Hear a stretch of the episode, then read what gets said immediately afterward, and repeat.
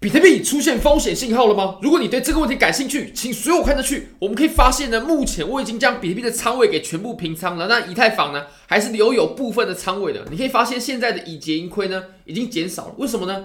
因为啊，它是用比特币去计算已结盈亏的，所以其实这些比特币呢，已经在两万四、两万五的位置已经被我卖掉。那现在只剩下一点点的、一点点的仓位，我就把它给全部平掉了，跟他说拜拜了，拜拜。好，那我就只剩下以太坊的仓位了。那现在呢，我还有加仓的以太坊多单，我是加在两千四左右的这个位置。那现在呢，利润也已经大幅回撤，因为现在比特币也下跌了。当然，当然，比特币下跌的时候也带崩了以太坊啊。那山寨币的话呢，诶，反而又走的比之前要来的更健康。如果你对交易感兴趣的话，非常欢迎你点击影片下方的白板链接。现在只要 KYC 入金一百美金，就会送你三十美金的现金，现金就是可以直接提币走了。那 Big Get 你只要 KYC 就好，就可以拿到十五美金的现金，现金哦，一样是可以提币的。好，我们回到比特币的盘面上，而且呢，我们这次会着重在周线级别，因为我认为呢，从周线级别我们可以读出很多我认为很重要的信号。首先呢，我们在周线上，你可以发现呢，我们已经收出了一根长长的上影线的 K 线。那这根 K 线我认为是非常看空的，因为你可以观察到呢，这根 K 线啊。它的量能是我们自从两万五千美金上涨以来最大的量能，最大，而且它是阴线的，而且它是收在最顶部，而且它收了长长的上影线，这个是我们在之前所没有见过的。那通常这个信号呢，它确实是一个很看空的信号，甚至很多时候呢，它会是一个顶部的信号。比如说呢，我们还在二零一九年的时候呢，有见过这个信号。你可以看到我们当时在这个位置最顶部的时候，我们的周线那收的不也跟现在很类似吗？也就是。长长的上影线，而且出现在最顶部，而且呢，我们这根的量能呢是上涨以来的最大量。我认为这个信号呢就是主力在抛货的信号了。那我们现在呢其实也出现了，而且呢，其实我们现在的这个下跌呢，这个阴线呢跟前面的阴线其实它有根本上的不同了。你可以看一下我们这根阴线跟我们前面的下跌呢，那首先呢，我们前面的下跌啊，它跌幅不像不会有这么这么夸张的大。那最重要的呢，你可以观察一下量能哦。之前我们无论是这里回调的时候的量能，还是我们碰到了三万之后回调的量能呢，都远远远远没有来的我们这根阴线来的那么大。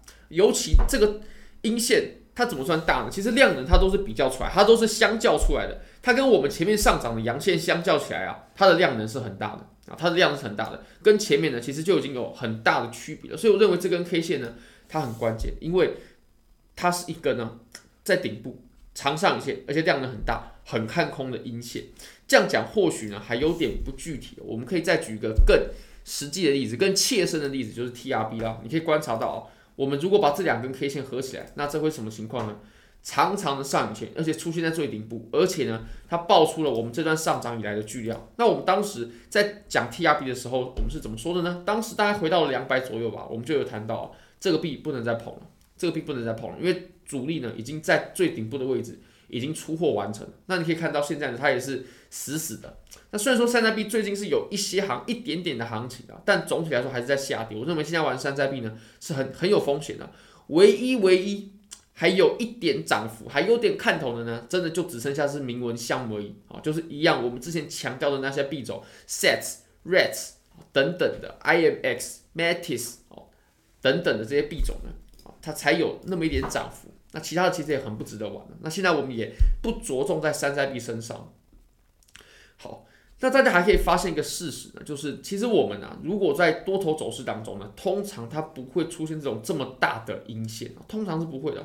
那我认为呢，如果我们这次要调整，并且我们再重新上涨的话，它至少至少也要回到三八二，也就是大概在四万左右的这个位置，我们才有机会在重新整理，然后向上的。因为你可以看到呢。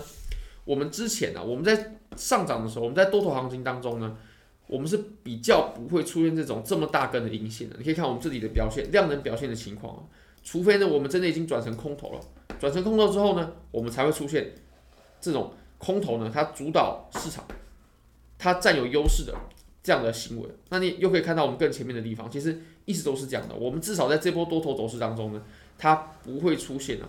空头占有优势的情形啊，除非我们已经到顶部了，甚至开始下跌了，那么我们空头的优势呢才会慢慢的显现出来，而且会很明显的。那我们可以观察一下它周线有没有出现我们上述所说的这些情况。那都讲到周线，我们必须说一下波浪理论啊，因为现在我们基本上呢已经把呃仓位给平仓了，那事后也可以验证我们平仓的地方呢，它正是很接近于底部的，很接近于顶部的位置啊，非常接近。我而且我们平常的时候是开着直播的时候平仓嘛，大概在四万六左右，甚至四万六再高一点的地方。那其实以现在的角度来看呢，也还 OK 了，其实也还 OK 了。那我们可以再看一下波浪的部分，因为波浪它可以帮我们搞清楚市场会怎么走，尤其是结构这个非常关键啊。我们来到周线，我们可以发现，我们上一次的多头行情，我们是怎么开启的，还是还有怎么结束的？你可以观察到，我们从最底部开始。第一波上涨的它是小牛，然后我们第二波回调三幺二有一个黑天鹅事件，突发性事件，而且回调的深度呢非常非常非常的深，基本上把整轮小牛的涨幅都给吞没了。然后第三浪呢是减半之后的行情，是我们最值得把握的，是最有机会赚到钱的，也是最容易赚到钱的。那第四浪的回调就是我们五幺九的那一次，然后第五浪呢就是最后的疯狂，最后的上涨。那这五浪呢就构成了我们上一轮牛市的所有波段。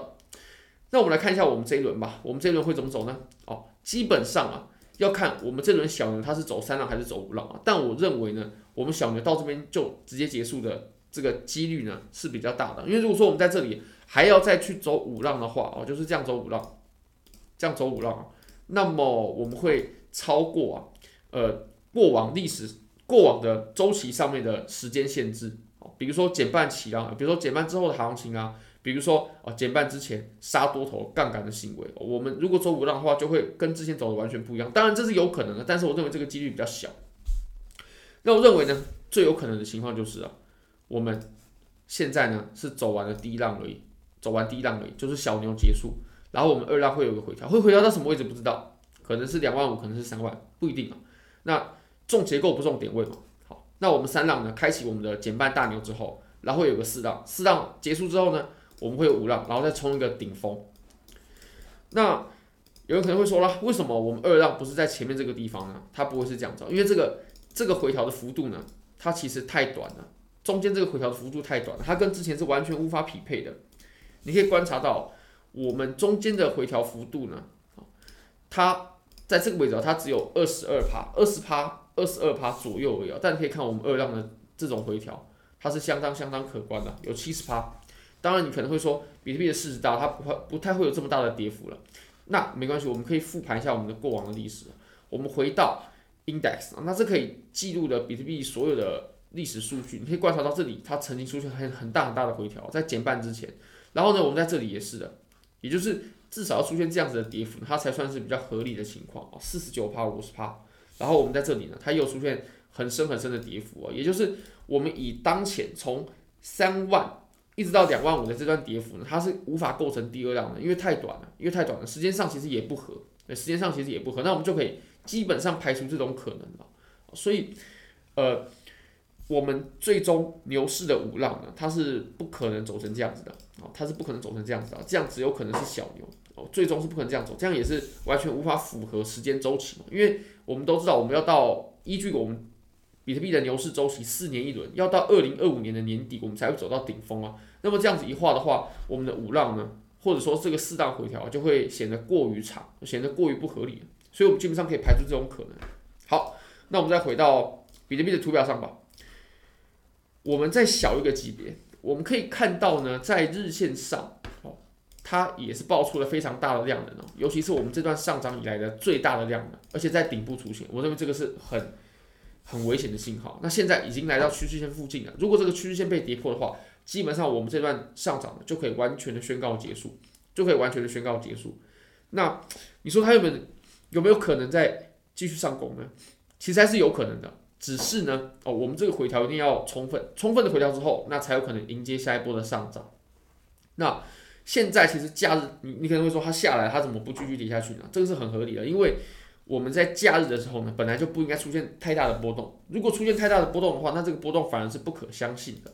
那我认为呢，我们在六日的表现啊，绝对不会不符合预期的。因为我们可以看一下 C M，你可以发现呢，啊，基本上它原本的溢价呢已经被完全消除了，哦，已经被完全消除了。那现在在的这个点位，哦，如果说我们在假日出行情的话，那它会产生缺口，然后又要回来回补，就会变得很不真实。所以其实我们要看比特币周一的价格变化才是至关重要的，才是我们接下来要非常非常注意的。那最后呢，我们应该把希望啊寄托在以太坊身上。如果说接下来比特币它在下跌的过程当中呢，出现了反弹的行情的话，我认为反弹的时候就会是以太坊涨得最疯狂的时候。这个呢，我们可以稍微复盘一下一个历历史的经验。那我们回到周线上啊，周线是很大的级别，我们可以观察到呢，我们当时啊，以太坊在冲锋的时候，它来到最高点的时候呢，它是在什么样的价位？它在什么样的时间、什么样的价位呢？在五月十号。五月十号，比以太坊才创出顶峰哦。那么在五月十号之前呢，可能要从四月底以太坊才开始冲锋哦。四月底以太坊才开始冲锋，五月初以太坊才到达顶峰。但各位不要忘记了，这个时候比特币呢，早在三四月份就到达顶峰了。我们回到比特币的周线图表，我们可以发现呢，当时比特币的行情啊，你可以观察到，基本上呢，我们顶峰是在什么位置啊？我们顶峰是在四月初就到达顶峰了。以太坊则要到达五月初，哎，五月初比特币都开始下跌了，所以比特币呢，其实当时的行情是创出顶峰之后下跌，然后开始反弹，反弹的过程以太坊疯狂暴涨，创造出新高，甚至比比特币的要涨得高的多得多得多，等于比特币几乎没动，但以太坊呢突破天际了，翻倍了，真的是翻倍了，绝对不夸张。然后比特币开始崩盘的时候呢，当然以太坊也跟着崩盘了，但是以太坊它最疯狂的时候呢，基本上是。比特币下跌之后的反弹，那我认为我们现在呢也有可能出现这样子的行情，我们可以期待一下，但是我们一定要注意好风险，因为以太坊的波动比较大，我们必须把止损设的稍微宽一点，然后仓位呢再放低一点，这样才有机会吃到利润。尤其现在呢，我认为我们之前所说的风险呢已经出现了，我们之前就有谈到这样的阻力，那现在呢，我们下破这个阻力之后呢，它把哎原本的支撑呢。下破这个支撑之后呢，我们把原本的支撑呢又踩成阻力了，甚至往下。那我认为这个是比较不好的情形。那当然，最后还是看比特币怎么走，怎么波动，这个才是我们现在最为关心的。好，非常感谢各位，非常欢迎各位可以帮我的影片点赞、订阅、分享、开启小铃铛，就是对我最大的支持。真的非常非常感谢各位，拜拜。